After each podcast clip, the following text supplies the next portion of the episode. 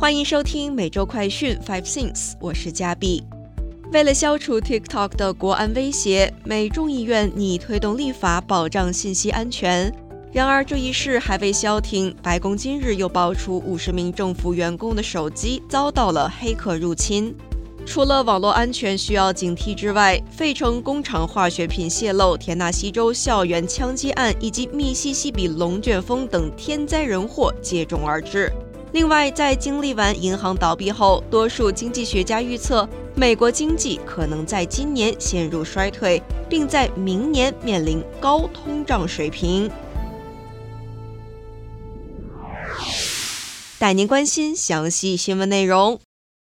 首先要带您关心的是，白宫至少五十名美国政府雇员手机遭到了黑客入侵。白宫于周一表示，至少有五十名美国政府雇员被怀疑或者证实成为了商业间谍软件的目标。该软件可以黑入智能手机，以监视其所有者。一位白宫高级官员透露，手机被黑客攻入的美国政府雇员跨越几大洲，至少十个国家。当局仍在继续努力，以确定更多的受害雇员，同时不能排除有更多的案例。白宫宣布，总统拜登周一签署一项行政令，禁止所有联邦机构使用被视为对美国国家安全构成威胁的间谍软件。据了解，这些间谍软件由世界各地的公司销售，只需点击几下即可侵入目标手机。根据路透社的报道，在2021年，至少九名美国国务院员工的苹果手机遭到了以色列间谍软件公司的黑客攻击。现在要带您关注的是消除 TikTok 国安风险，美众议院拟推动立法。众议院议长麦卡锡表示，美国众议院将推动立法，消除社交媒体软件 TikTok 对美国构成的所谓国家安全关切，以保住美国人民免受所谓来自中国的科技安全风险。此前，麦卡锡还声称支持在全美禁用 TikTok。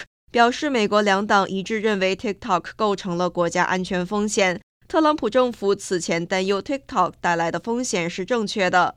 然而，众议院民主党议员奥卡西奥·科尔特斯则上传了一条 TikTok 的视频，表示反对推进立法禁止使用 TikTok，认为相关做法是不正确的，并指出美国以前从未禁止过一家社交媒体公司在美国境内存在和运营。目前，欧盟、荷兰、英国、美国、加拿大、新西兰已经宣布禁止在公务设备上使用 TikTok。此外，瑞典军方于二十七号也表示将禁止工作人员在公务手机上使用 TikTok，理由是存在安全隐患。接下来要带您关注的是，第一公民银行一百六十五亿美元收购硅谷银行，存户仍受联邦存保公司保障。美国第一公民银行和联邦存款保险公司于周日晚间表示，双方同意第一公民银行收购硅谷银行。第一公民银行将向存保公司支付至多五亿美元的公司股权增值权，而收购价相当于折让一百六十五亿美元。存保公司表示，目前硅谷银行有总资产约一千六百七十亿美元，总贷款约一千一百九十亿美元。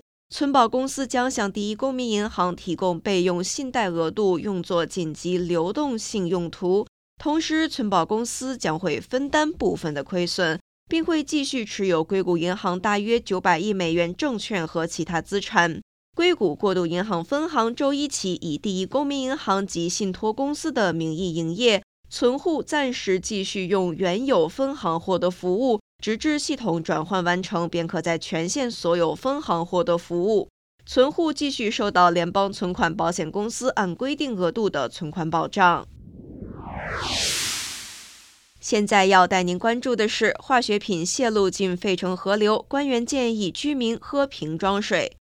宾夕法尼亚州费城附近巴克斯县的一家化工厂近日发生了泄漏事件。导致大约八千一百至一万两千加仑的化学溶液进入了特拉华河。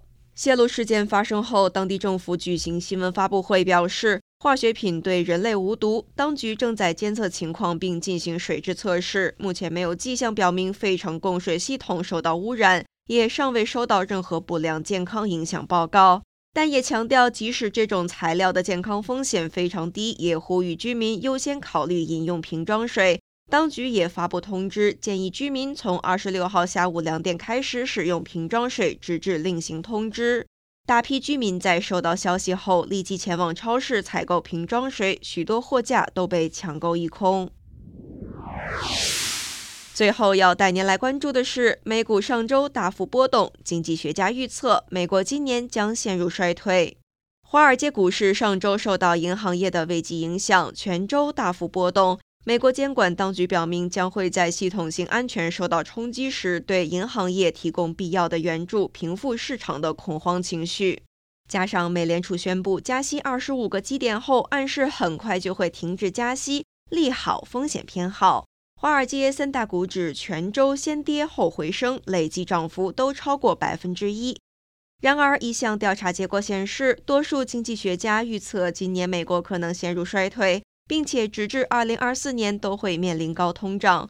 有超过三分之二受访的经济学家认为年底通胀率将维持在百分之四以上。另外，只有百分之五的受访者认为美国正处于衰退，远低于先前经济调查的百分之十九，算是好消息。然而，为了对抗不断的上升，去年来到数十年最高程度的通胀，美联储已经升息四点七五个百分点。